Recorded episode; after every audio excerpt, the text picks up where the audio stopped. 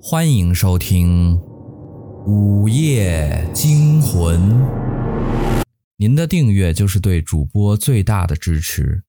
柴公子在这里每天为您讲述一个鬼故事。今天的故事叫人偶店。夏城是一个偏远的小城市，由于没有什么特点和财力。所以一直都没有开发。最近几年，旅游业开始盛行，一些投资商看中了这块蛮荒之地。短短几年时间，夏城就有了属于自己的城市商标和商业特色。靠近市中心的地方，楼层也翻新了；偏远一点的乡下，也盖起了小楼。小秋是个内向不多话的学生，就读于夏城中学。夏城中学地处市中心地段，热闹繁华。自从被开发商发现后，这里就变成了一座不夜城。这一晚，小秋正在寝室里看书，寝室里几个喜欢玩乐的室友强拉硬拽着小秋一起出去逛街。用室友们的话说，小秋不能死读书、读死书，适当的时候也要放松一下嘛。这样才有利于学习。小秋磨不过他们，很不情愿地跟着他们出了校门。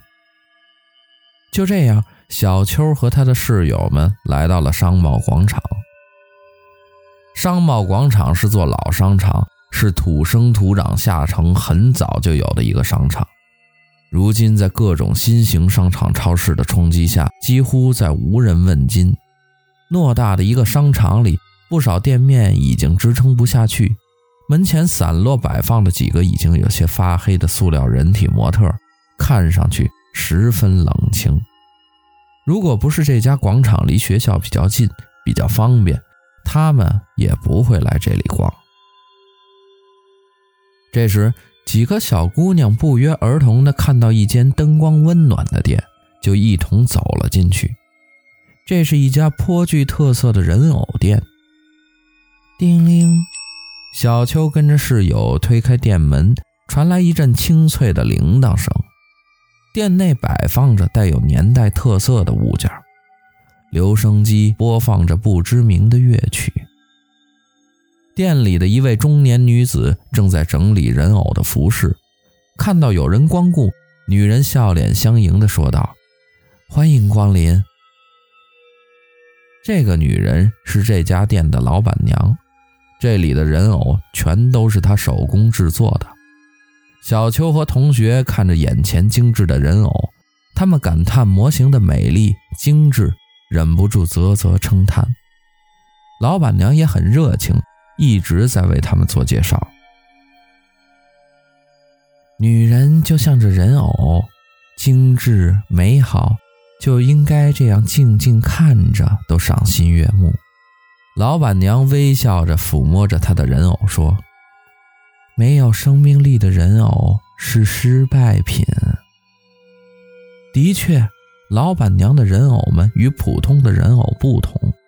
小秋环顾四周，不大的店面里错落有致地摆放着不少的人偶，都是锦衣华服，忧郁的、悲伤的、绝望的，每一个玩偶像是有生命般。表现着各种情趣，你认真盯着他们看，他们似乎也就在看着你。在最里面的角落里，小秋发现了一个穿着黑色洋服的人偶，漆黑的乌发柔软蓬松，双手垂在胸前，头是低着的。小秋发现盛放这只人偶的玻璃柜并没有上锁。难道是老板娘没有摆放好？小秋伸手想帮店家扶好人偶。不要动！就在此时，老板娘大声喝住了小秋。店里瞬间有些尴尬。老板娘快步走了过来，一把抓住那只人偶，把它甩到了柜台后面。人偶咚的一声，似乎是撞到了什么东西。那是一个失败品，让你看到，怕你见笑了。老板娘解释道：“啊，没事儿，没事儿，擅自碰您的展品是我的不对，是我没有锁好它，我会尽快把它处理掉的。”老板娘瞟了一眼那只人偶所在的方向，眼中全然没有刚才像对其他人偶的那种温柔。小秋回过头，回到室友的身边，向着店外走去。就在快到门口时，小秋转过脸的瞬间，眼睛又望向那只被他抛弃的人偶。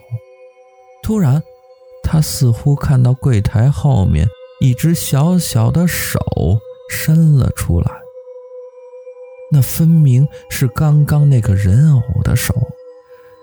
他看到那个人偶一点儿一点儿僵硬地往外爬，那动作生硬。又机械，凌乱的头发下，一张惨白的小脸，是一张受到惊吓而扭曲变形的脸。小秋想要抽身逃跑，而在他的眼前，老板娘微笑地挡住了他的去路。几个女生此时已经从人偶店里走了出来。站在店面门口等了一会儿，见小秋还不出来，他们等得有点不耐烦了。小秋什么时候出来呀？一家小小的人偶店需要逛那么长时间吗？其中的一名女生快步跑进店里，却只看见老板娘懒洋洋地坐在柜台里。女生问老板娘有没有看到小秋，老板娘说小秋在他们还在参观的时候。说要出去找厕所，就自己先走了。几个女生先是很诧异，而后开始埋怨小秋：“这家伙自己上厕所也不打声招呼，他一向这么不合群，估计自己早已经回寝室了吧？”但他们还是放心不下，到广场里的厕所里找他，实在是找不到了，才无奈地回去了。回到寝室，小秋还不在。这时，这几个女生开始慌了，在拨打了小秋的手机，确认她已经关机后，就告诉了老师。到了第二天，警方也介入了。小秋的父母亲友在大街小巷张贴了寻人启事，甚至求助了电视台。可一个月过去了。小小的夏城几乎被翻了个底儿朝天，但就是不见小秋的踪影。小秋不是凭空消失的，警察们对商贸广场的那家人偶店做了细致的调查。人偶店的老板娘细心又温柔地照顾着她刚刚制作出来的人偶，把它放进了那个空着的玻璃柜里，又仔细地锁好。对于警察，老板娘也是一问三不知，一口咬定小秋离开了人偶店。做笔录的警察抬头的瞬间，注意到了玻璃柜中刚刚放好的人偶。他走到人偶面前，齐耳的短发，黑色的大眼睛，穿着黑色的洋装。他抽出了小秋的照片，对比了一下。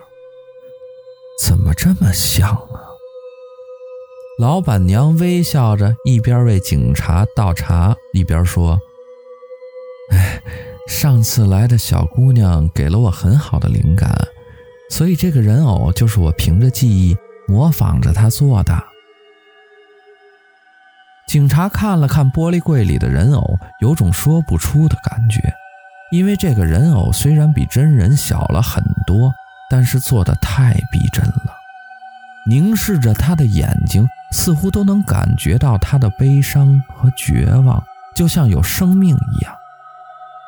就在这时，警察看到玻璃门居然自己轻微的松动了，他伸手去开，明明被老板娘锁好的玻璃门竟然可以打开。